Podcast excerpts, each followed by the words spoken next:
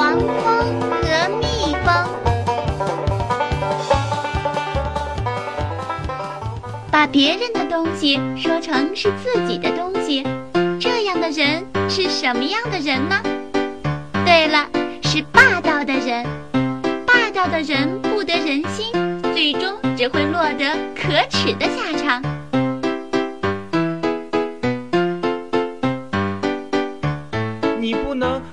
不讲道理。这些蜂蜜是我们搬家后遗留在这儿的，我们并没有丢弃它，怎么能说是你的呢？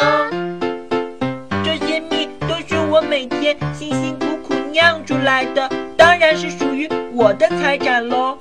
这是笑话，你们黄蜂从来不会酿造蜂蜜，这是众所周知的常识。你们根本不会酿蜜。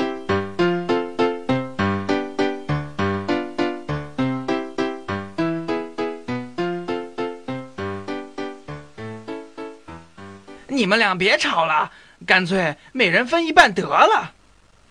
蜂蜜本来是我们的，凭什么分一半给他呀？蜂蜜本来是我的，凭什么分一半给他们呀？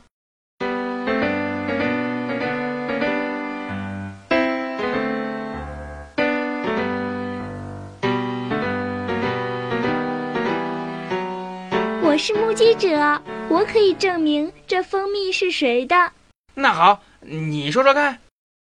我天天从这里飞过，曾经在这些蜂蜜周围看到一些飞虫，是很早就出现在这里的。你能说说它们是什么样子的吗？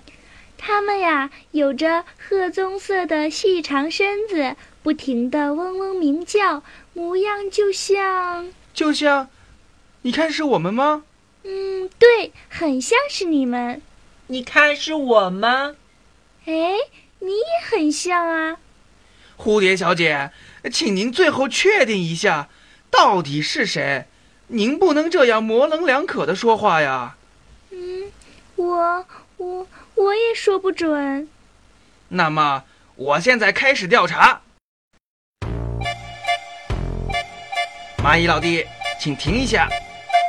请问，蚂蚁老弟，您是这儿的居民吗？从我曾祖父起，我们家族就住在这儿了。那么您一定知道是谁酿造了这些蜂蜜？您看，是他们还是他？我天天都是低头干活，对于头顶上的事情一般不太关心，所以，所以我也分不清。好吧，谢谢。那我们继续找证人。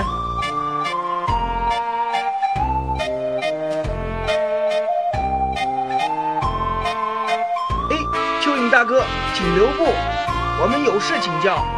哦哦，什什么事儿啊？您经常在这里工作吗？我的工作地点经常变动，不过这个地方我倒是常来的。那您一定熟悉这个蜂巢喽？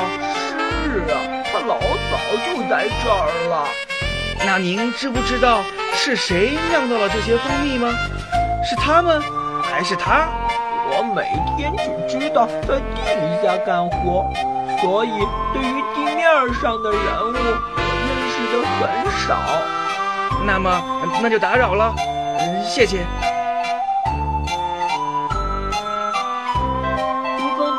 我看这样调查下去不会有什么结果的，我想谈谈自己的看法。哦，嗯，那你说说看。我看这场争论不能再继续下去了，因为争论到现在，事情却毫无进展，而蜂蜜倒变坏了。到了该抓紧时间解决问题的时候了。想一想，被熊吞吃掉的蜂蜜难道还少吗？哪来那么多的争吵、打官司、废话和难办的事情呀？大家都去干活吧，不管是黄蜂还是我们蜜蜂。都去干活，该酿蜜的酿蜜，该筑巢的筑巢。一干活不就可以知道了吗？一干活就可以知道究竟是谁酿出了如此香甜的蜜汁，是谁筑起了这样漂亮的蜂巢？我同意，同意。我我反对，我反对这个提议。反对？你反对的理由是什么？我宁愿不要这些蜂蜜，也不愿意跟那些苦活累活。呵呵，我知道你肯定会反对这个提议，因为啊，一干活就要露出你的底细了。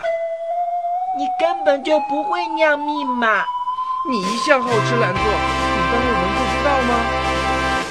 对，你不会酿蜜，你不会酿蜜。好，现在我宣布，将这里的蜂蜜全部判给蜜蜂。哦哦哦！我们胜利了，我们胜利了！场了吗？